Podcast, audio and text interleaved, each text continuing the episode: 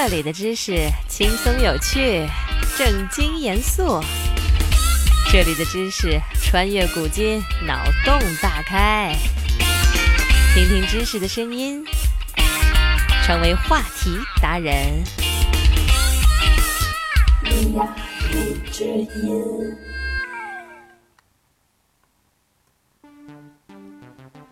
在中国古代文人中，陆游是不是最高产的诗人不敢说，但像陆游这样文集、诗集、日记集，甚至是家族药方都得以保存至今的，不敢说是绝无仅有，但也是非常罕见了。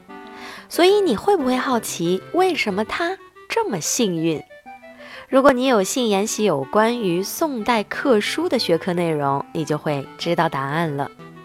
他陆游陆家是宋代著名的私家藏书和刻书家族，换句话说，他家自己就是开出版社的。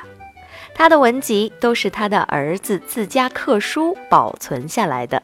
这个儿子呢，就是东叶读书世子玉里的那个陆子玉。